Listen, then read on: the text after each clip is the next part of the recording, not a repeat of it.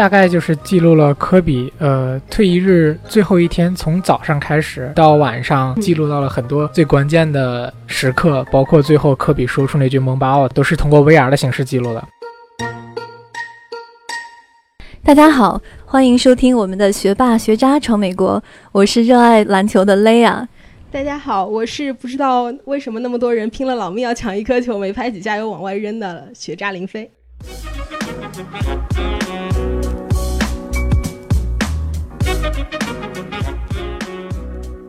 呃，今天呢，我们请到的团队真的是非常年轻的小鲜肉啊！为什么我会认识到这个团队呢？是因为有前一段时间在朋友圈上有一段非常非常火的 VR 视频，他们记录了科比退役前的最后一场比赛。我想大家对这场比赛也都非常了解。四月十三日，科比在退役前进行了最后一场比赛，大家记住的呢，可能是科比的神奇和他一生跌宕起伏的篮球生涯，但是。只有这一支团队，他们用一段 VR 视频刷爆了朋友圈，在新浪网和各个平台都收到了非常高的点击量。仅仅是在 Facebook 上，浏览量就超过了四万，在爱奇艺等等的中文平台也接近了八万的点击量。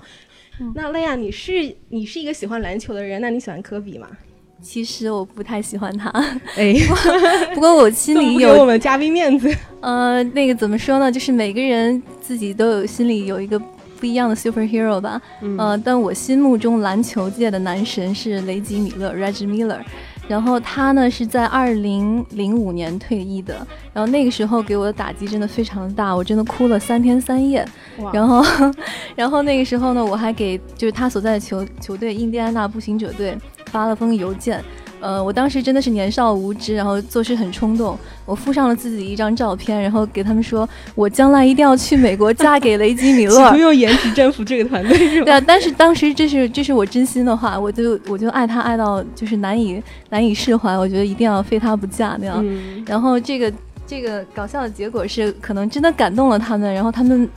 居然回复了我邮件，然后问我地址是什么，然后给我寄了很多礼物，什么书啊、冰箱贴啊什么之类的。哇，对啊，所以作为一个球迷，就是这是我非常非常深刻的一段记忆，就是在我最热爱的球星退役的时候，嗯，的一段记忆。对，我想，所以这个视频也非常应景，这刚好。契合了很多球迷他们激动的心情，想要怀念科比的心情。对，然后我听了以后，我觉得非常的佩服他们。我我也看了这个视频，因为可能大部分球迷在球星退役之后。然后可能举动跟没有我这么极端，但是跟我差不多，就是比较难过啊，去缅怀一下，心里缅怀一下他。但他们真正的就是跑到呃斯泰普斯球馆去做了这样一段纪录片，而且是用最新的 VR 技术。嗯，我觉得这个是非常非常珍贵的。对对，没错，他们用自己三百六十度全景的相机以及一些其他专业设备，记录了成千上万球迷激动兴奋的神情，以及比赛现场热烈和感动的氛围。我想这个视频真的是值得珍藏。嗯，所以呢，我们今天请到现场的是一支非常年轻的团队。他们三位创始人在前几个星期才参加完自己的毕业典礼，其中有一位创始人好像还没有毕业。但是初入社会的他们呢，并没有选择和大多数人一样投简历找工作，而是开始了自己的创业，创业了 VR 视频直播平台，目前正在天使轮的融资阶段。所以呢，我们就请这两位嘉宾来给我们大家打声招呼吧。哦，大家好，我是刘通。大家好，我是李冲。非常谢谢你们今天能够来到这个节目。首先，我想问一下啊，就是这个科比的 VR 视频是你们制作的第一支 VR 纪录片吗？呃，应该纪录片算是第一支，但是之前有拍过一些其他的内容，比如说呃，给一些公司拍过一些广告呀。当时是什么样的原因让你们选择了去做这样一个主题呢？呃，但呃，因为科比。基本上在中国也算是家喻户晓。然后我们这个平台，嗯，呃，就是主要也是针对中国观众可能更多一点。科比有非常大的一个粉丝量在中国，嗯，再一个呃，VR 现在是呃，这个这个东西是有历史意义的。就像当年就是从黑白电视转到呃彩色电视，这现在现在是一个新的媒介的转变，就是从彩色到这个三百六十度。呃，这样人们可以去体验当天，科比退役的那天到底发生了什么，这个就是非常有历史价值的，就是我我们的我们的呃儿子辈或者是孙子辈以后可以去重新回顾一下这个当天的场景，嗯。那很多听众可能没有看到过这个视频，能大致描述一下视频的内容吗？呃，大概就是记录了科比呃退役日最后一天，从早上开始，包括拍摄了一些呃。球迷，呃，球迷从世界各地赶来，然后我们采访了很多，比如说中国的、呃，南美的，还有什么非洲的、欧洲的一些球迷，然后也包括中国北京啊、台湾啊等等很多的球迷。然后呢，我们记录了当天他呃现场所有的一些活动，包括呃从上午我记得是上午十点钟开始吧，就陆陆续续的已经开始有这种呃有 DJ 在现场。然后有很多的这种球迷过来，然后很多的电视台来采访，包括斯坦普斯门口有很多当时的电视台一直在做了一个全天的直播，然后一直到晚上，呃，我是直接带了一个三六零的相机，直接进到了场内，我是看了最后一场比赛，然后用我的相机记录下了整场，不能说整场比赛，因为电量没有那么多，所以就记录到了很多最关键的时刻，包括最后科比说出那句“蒙巴 out”，全部都被我们记录下来。然后都是通过 VR 的形式记录的。之后，呃，包括比赛结束之后，啊，就是一直排到了第二天凌晨。我们是以一个新的开始，意味着这个篮球，呃，这种精神会永远的传递下去。嗯，会让我们希望有更多的人通过这个纪录片能够感受最后一天科比。给给我们带来的这些惊喜，然后也同时希望有更多的人能爱上科比。嗯嗯，因为我们其实那天很早很早，就是不是十点，他们是他们是从早我们我们五点钟就已经起床了，然后到六点钟赶到那个呃呃，大家就是还在换那个车站名字，然后再换那个斯斯泰普斯篮球场那个海报。嗯，那就是呃，我们早晨呃六点钟赶到了现场。呃，第一时间，呃，看见证了就是洛杉矶，呃，当地把这个 Pico Station 换成呃 Kobe Station，呃，也见证了呃那天他们对一个斯泰普斯球场的一个整个布置，他们更更新了地板，然后铺上了科比的海报，呃，有一条大大横幅，上面写 Thank you Kobe。哇，真是一个非常隆重的感觉。对对。而且，其实我很羡慕你们作为球迷，你们可以目睹自己心里的那个心目中的英雄最后一天退役的这个这个种种的一切。对对对。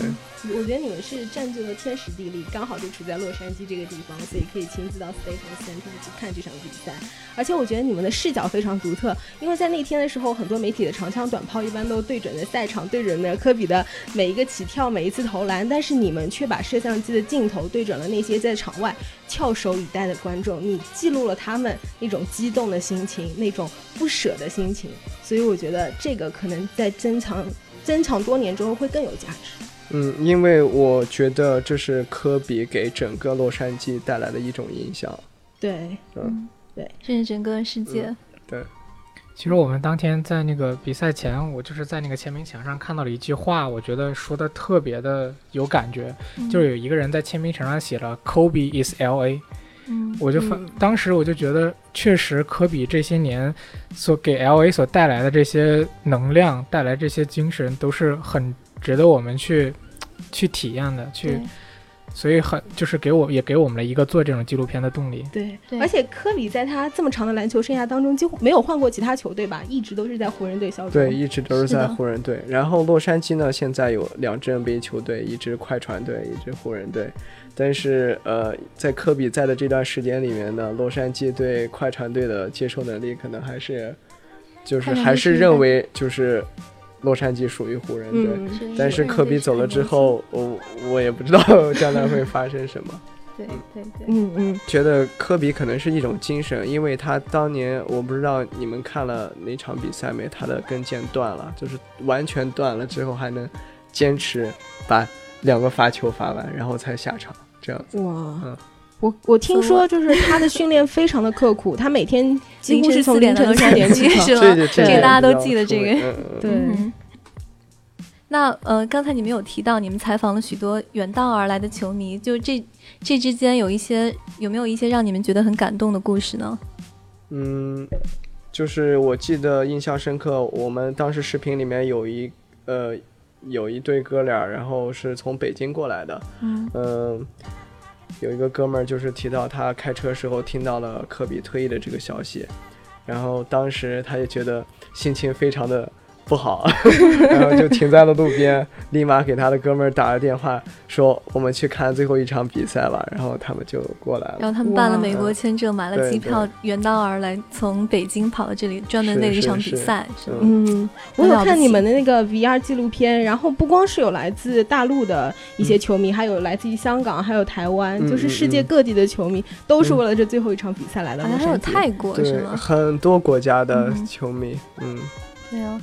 对，就我我真的很羡慕哎，可惜我当时崇拜雷吉米勒的时候，我年纪太小，就那个时候没有能力去办一张签证、买一张机票就来看一场他的比赛。然后今生今世，其实我没有没有实现我这个梦想，没有实现这就是亲自去看他一场比赛的梦想。但是我很希望 NBA 有朝一日有一个什么老年队，就是这种全明星比赛，把以前退役的什么巴克利啊、什么卡尔马龙这些都都。都就是召集起来，然后再比一场比赛。我觉得圆一下我们这种老老球迷的梦。当你看到一个英雄迟暮的时候，我觉得也是一件悲伤的事情，还不如他的光辉形象就永远驻足在这一刻。可能就是一种为了圆梦的那种感觉吧，就是因为他们都体验了科比最后一场比赛。然后可能对于球迷来说，就是我我不我不指望看到他去赢比赛或者得六十分什么的，看到他就在我眼前的球场上，然后看到他在打篮球，可能就对我心里来说就已经非常非常的满足了。对对，我看到就是在比赛结束的时候，你们还去了一个附近的酒吧拍摄，是吗？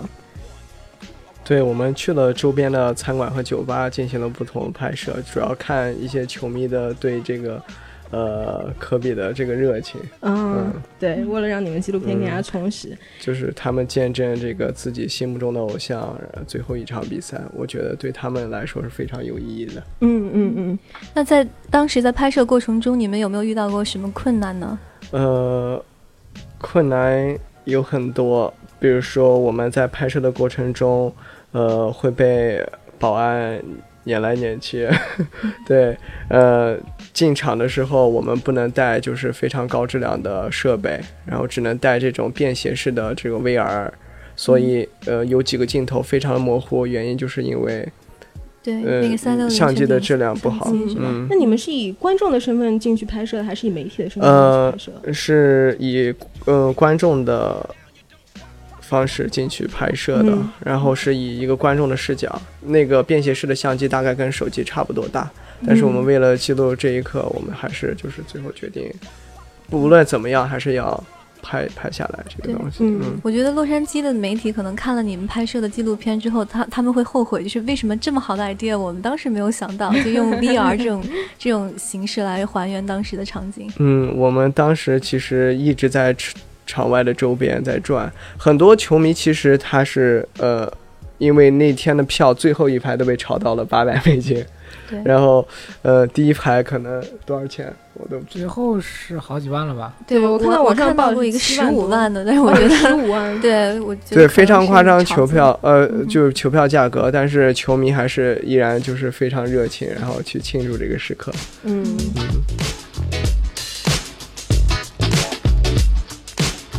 你想了解一个真实的美国职场吗？你想聆听在美华人打拼的心路历程吗？你想洞悉来自行业最前沿的资讯和视角吗？科技、金融、创业、娱乐，来自美国各行各业的职场话题，我们帮你一网打尽。如果你对我们的节目感兴趣，想要了解更多幕后的故事，或者与嘉宾交流互动，请关注我们的微信公众号。学霸学渣闯美国，或者微信搜索 xbxzusa。如果你对我们的节目有建议意见，或者想要推荐给力的小伙伴做客节目嘉宾，欢迎在我们的节目公众号留言。期待你与我们一起成长，一起互动，一起闯美国。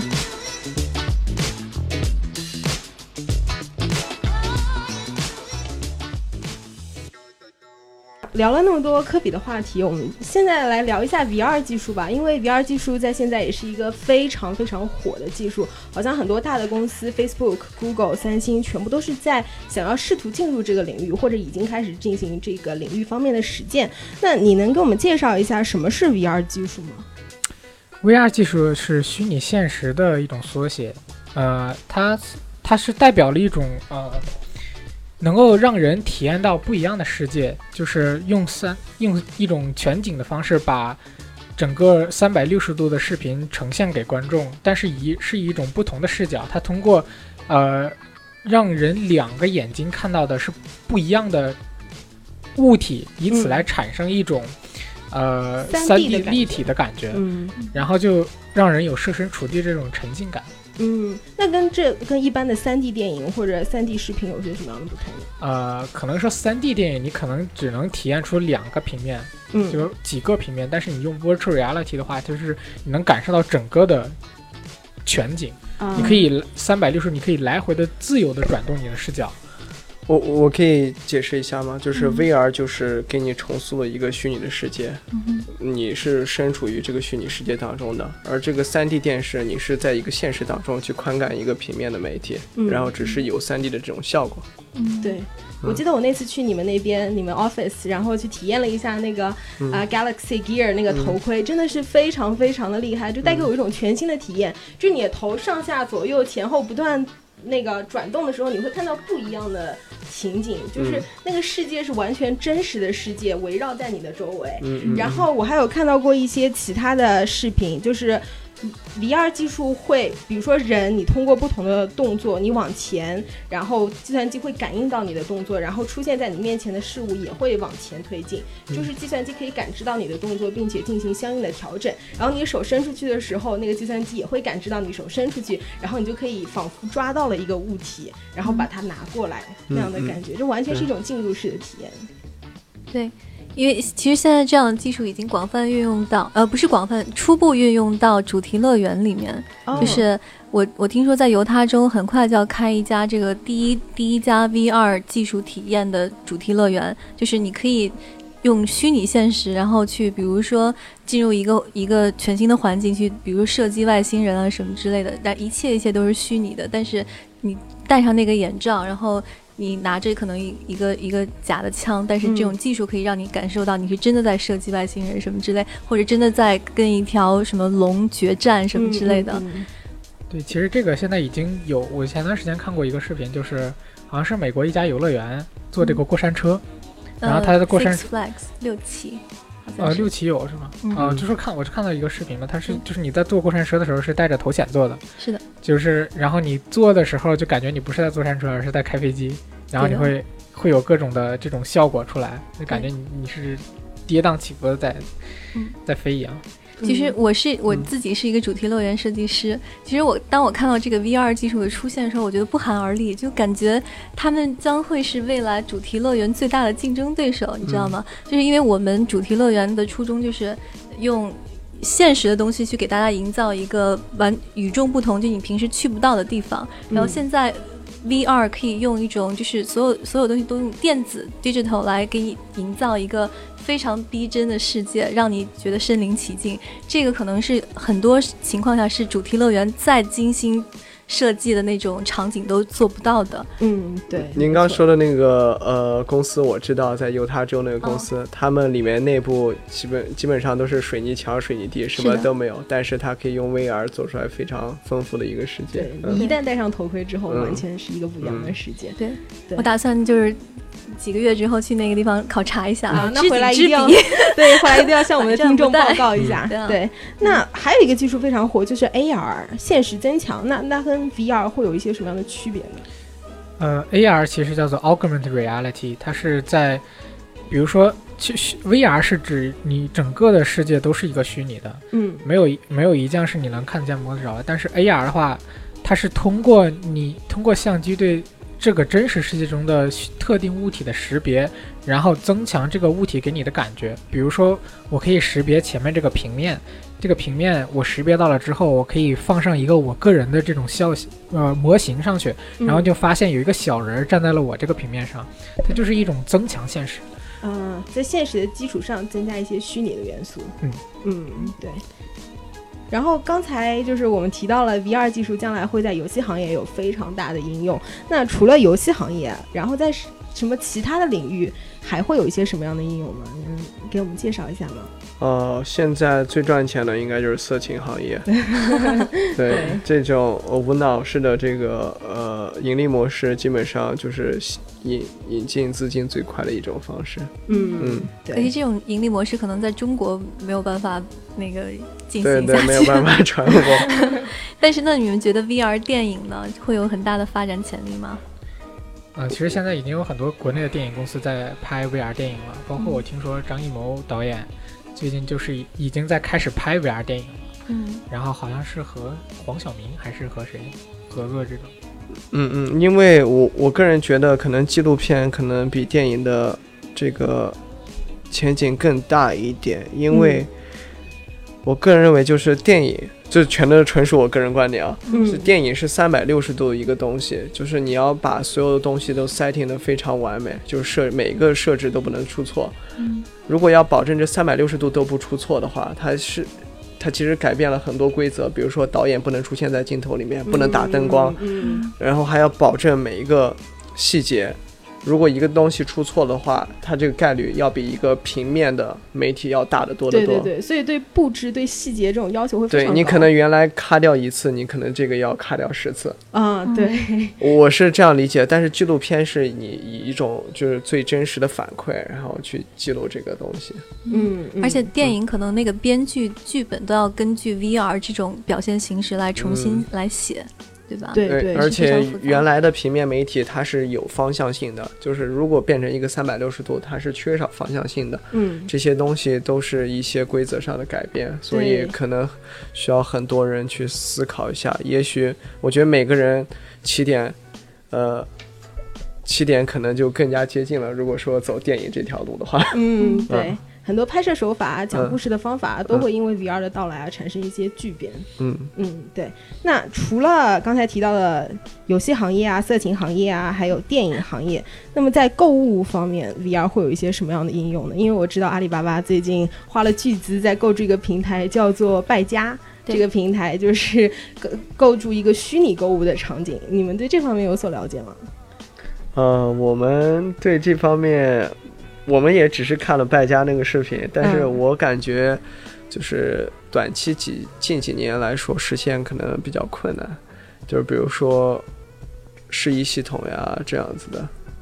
呃，我就技术方面可能还是有一定的困难的，就看嗯他们下一步怎么去做。我觉得阿里巴巴雄心非常的大，据说还要增加那种触觉的呃一些效果哦在里对面。我觉得这个短期来说，技术上面其实还挺难实现的。对，我听说有一些公司甚至开发嗅觉，它就是会呃制作不同的味道，就是根据不同的场景。哇，那这个难度会更大。呃，除了你们刚才说的那些以外，还可能体育赛事也是一个巨大的市场，因为它呃 VR 这种表现形式可以从最大程度弥补大家不能去现场看比赛的遗憾，然后从一种全新的角度去观看这个任何一种比赛，比如说篮球啊、呃美式足球啊，都都有可能，对不对？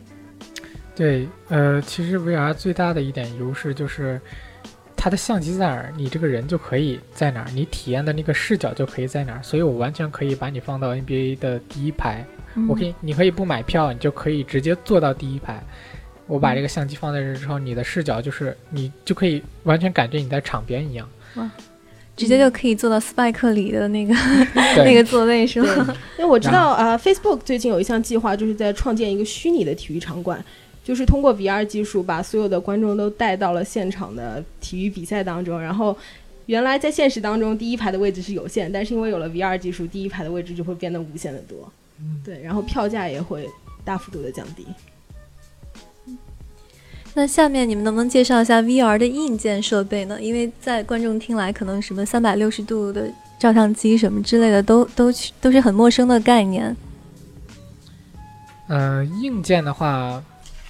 其实你要拍摄 VR 的话，用的相机是跟普通的不一样的。嗯，呃，你必须要捕捉到这个三百六十度空间里边的全部的，呃，全部的影像。所以一般来说，一个摄像机是不可，在目前来说是不可能完成的。嗯，呃，所以你需要用多个相机来进行一个拼接。可能说你你不同的相机，呃呃，比如说我现在有六个相机，我六个相机朝向不同的角度，每一个相机 cover 某一个部分，然后这些相机有拍摄到的重合的部分，我们就用这些重合的信息，把所有的这六张图片拼接成一个完整的全景的视频。嗯，这样的话才能拍摄出来，然后通过我们的播放器，然后能够实现让你左右左右眼看到的一个略微不同的画面，然后戴上头显之后，你就能看到整个虚拟的一个世界。嗯这个是大概的一个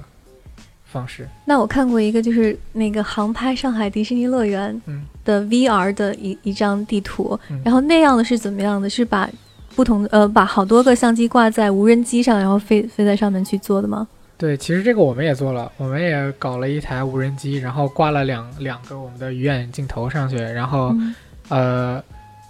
它的它的你你看它那个拍摄的时候，你可能会看到，你抬头一看，可能会看到它的那个直升机，对吧？就是那个飞飞行器，嗯哦，嗯我忘记抬头看了。对，忘记记忆的那部分。呃，是这样，技术方面是可以解决。呃，您可能看的是图片，如果是图片的话，它很容易把那个东西给可以 P 掉。嗯然后第二点的话，呃，现在无人机也有专门给这个摄像头就是定制的。嗯这个摄像头它的重合点完可以完全把那个无人机给直接隐形掉，上面一个，下面一个，哦这样子。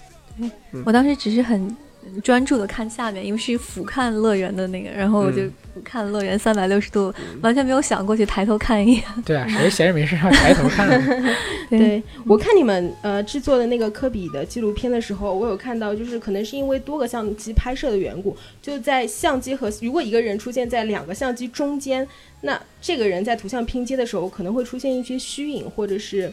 一些就是看起来不太让人觉得舒服的一些地方，这是你们目前的一个技术难点吗？呃，对，这是所有在 VR 这个拍摄领域的一个难点。嗯只要说呃，你这个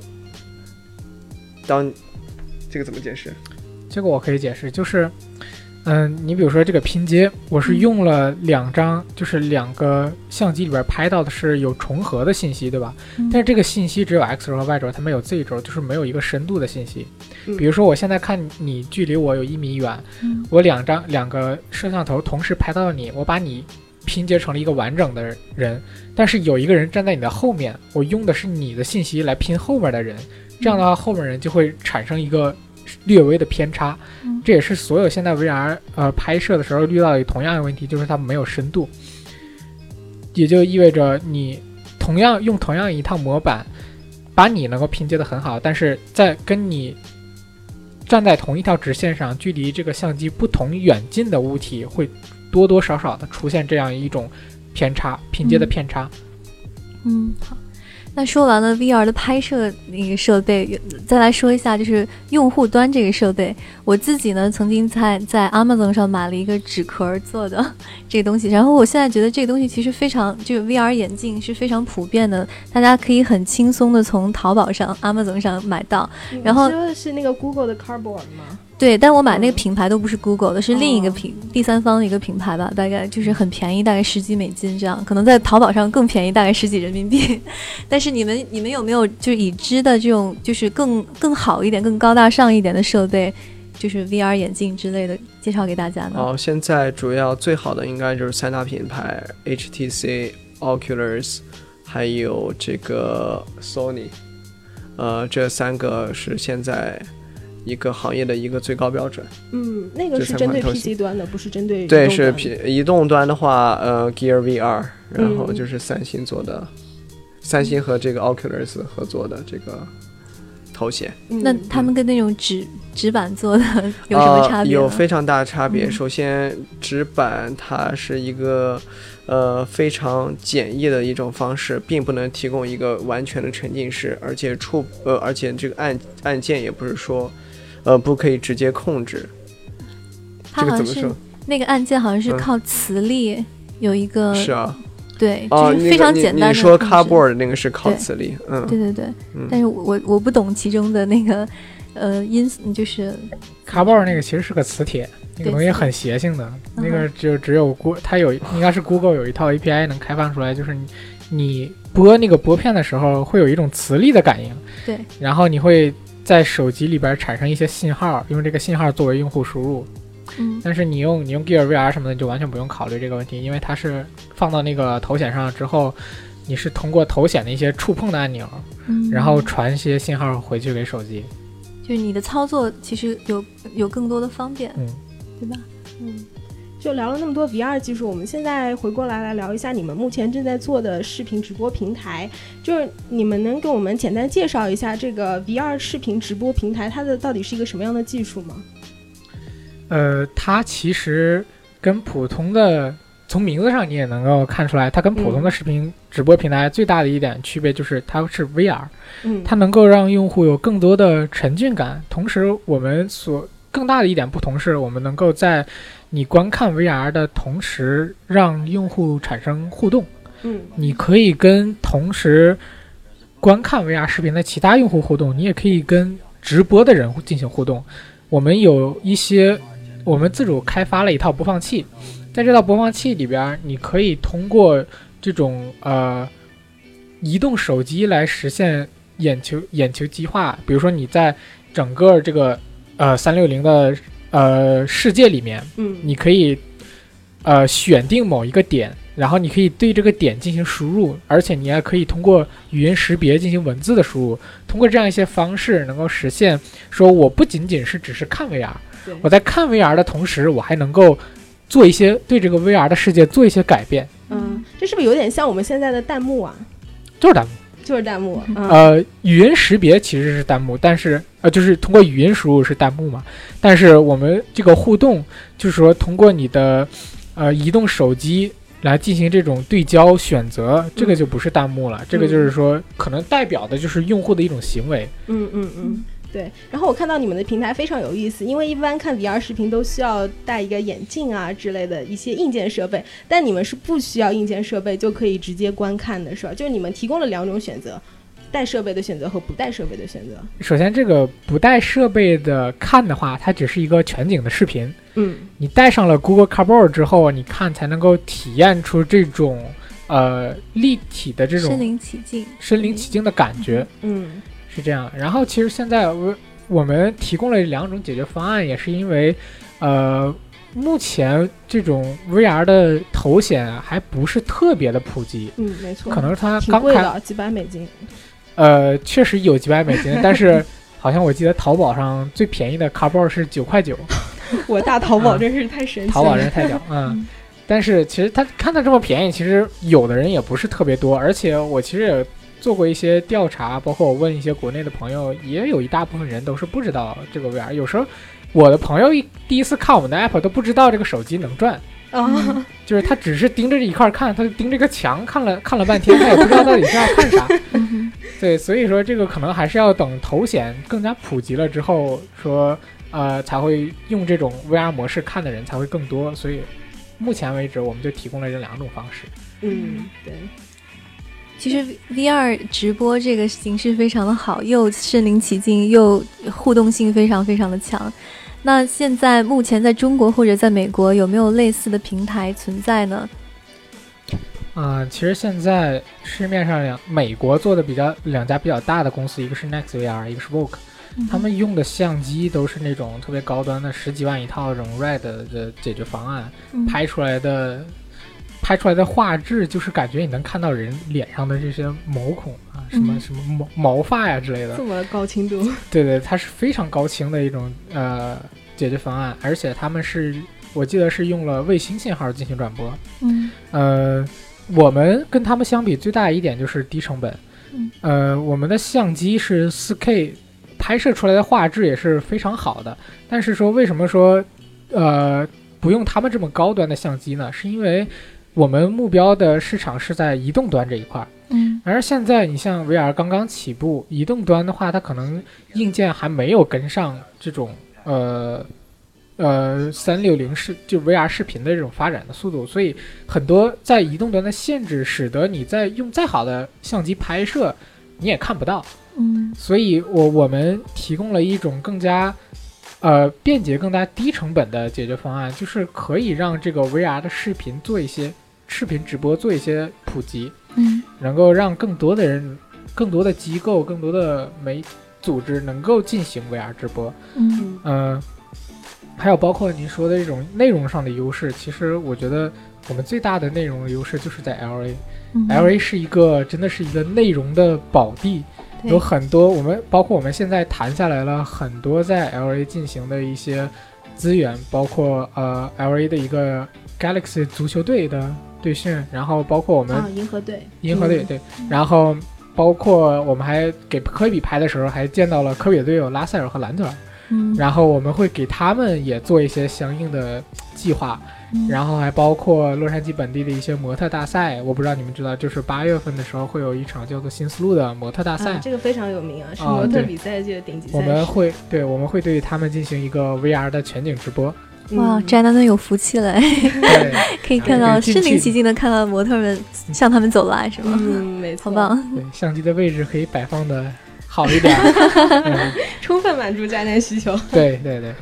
对。然后听说你们还准备去拍摄湖人队的训练，是吗？其实我们已经拍了一次湖人队的队训了。哦，已经在网上播出了吗？我们是直播的，当时直播给国内了。哦，可是但是时间有点尴尬，国内早上四五点钟，这边的下午，嗯，下午几点来着？两三点钟，可能嗯。对，差不多。然后在国对一两点钟，就是在 USC 的那个那个篮球场，然后进行了就是科比退役前一天进行了一场队内的集训，然后是有科比的之前的教练来了，然后还有拉塞尔和兰德尔，然后我们对他们就是也是一种对训嘛，就是其实这种对训直播的话也很方便，就是你直接把相机放到场边。就可以看这些球员是如何训练的。嗯，很棒。你们应该在虎扑上说，就是你们崇拜偶像吗？像偶像一样凌晨四点起来看直播。啊，这个点很好。对啊，这个点很好。甚至有一天，我觉得可以做大的话，可以做什么奥斯卡典礼的 VR 直播，是格莱美什么，这些都是在洛杉矶的。就是得天独厚。想补充，就是刚才有一点，就是我们跟这个 Next VR 和 Vogue 最大的区别，就是他们的呃。目标群众，他们的观众是美国本地人，但是我们的观众将会是，呃，很大一部分将会来源于国内。对，对了，那国内有类似这样的视呃 VR 视频直播平台和你们竞争吗？呃，如果说说直播美国内容到国内的话，目前是没有。你们是独家？对对。哇，这个是很大的一个优势啊。嗯嗯。那目前你们的平台上啊，就还存在哪一些技术上面的挑战需要你们去解决呢？最大的一个难点就是，呃，比如说赛事呀、音乐音乐会这种大型 IP 的拍摄和转播权，嗯。嗯，可能比较难获得，尤其是对于我们这种初创公司来说，嗯，没错，嗯，这个我们可能需要进一步积累，然后去和呃去跟一些战略伙伙伴去进行一定的合作，这样我们的战略伙伴可能手里也有一定资源，然后去交给我们，如果相信我们的技术，这样子，嗯，然后我们希望达到一个共赢，嗯哼。对，然后在我看来，我觉得还有一种就是可能对 VR 来说是一个挑战，就是呃设备。就是我看了你们那个十十分钟版本那个视频，其实呃我看了十分钟之后，我觉得眼睛非常的不适。可能现在目前我们大部分的那个观众、听众朋友、观众们都只能就是。拿到 Google Cardboard 这样和手机这样简易的设备来观看一个 VR 视频，所以就是我不知道，就是未来会不会手机公司会在会为了适应 VR 视频而去生产全新的一种显示屏，还是如何？但是我觉得，如果他们不解决这个技术瓶颈，可能会使得 VR 的发展会有一点难度。其实你说这个已经说到很说到点子上了，因为现在苹果公司已经开始研发专门针对 VR 的一些，包括头显，可能最近已经出来了一套头显，就是呃，还有他们会对自己的处理器做一些优化，专门呃为播放视频、播放 VR 视频做一些优化，嗯，而且。就现在，现在很多的手机的大厂商都意识到了 VR 是一个很火的东西，也是一个很有市场的东西。他们也是从自己本身就从硬件上已经开始要着手，怎么样让 VR 观看更方便，怎么样更优化。嗯，所以他们已经在做这些事了。嗯。我们非常期待这一天的到来。嗯，没错。那对于你们平台，你们的短期目标和长期目标是什么呢？你们最终希望变成一个什么样子的平台？短期目标就是现在我们先完善自己的产品，然后长期目标就希望可以打造出一个自己的平台，然后这个平台将会有非常丰富的一些直播的资源，还有 VR 的内容。那你们这个团队有多少个人呢？大概构成是怎样的？我们团队现在有呃十十二个人吧，然后大概主要分三个部分，一个是呃制作制作部分 production team，然后另外一个是技术部门，然后还有一个就是市场部门，总共分为这三块。嗯，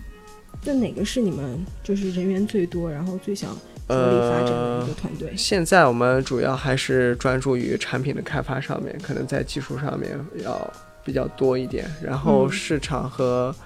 呃，市场我们会稍微后面再加强这样子，然后我们也会自产一部分内容，但是主要重点还是在技术方面。嗯嗯。那呃，对于你们毕业之后没有选择进入一个适呃适应自己专业的公司，而是自己去创业，你们觉得是一个冒险的选择吗？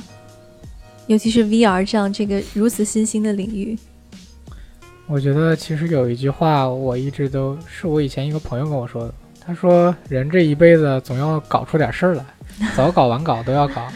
搞出点事儿，搞出点好事儿啊，他没说是好事还是坏事，但是他就跟我说：“你一定要搞出点事儿来。”但是，可能你年轻的时候负担会少一些，你可能说，呃，没有家庭的负担，没有来自这种呃孩子上学这种负担，所以你可以，你可你有很多你可以放弃的东西，所以，呃，把这些。所以你年轻的时候可能会说，我的想法是会尽量多尝试一些，多走多踏一些这种坎儿，可能会可能说让自己以后，嗯，会怎么说呢？这个感觉就是，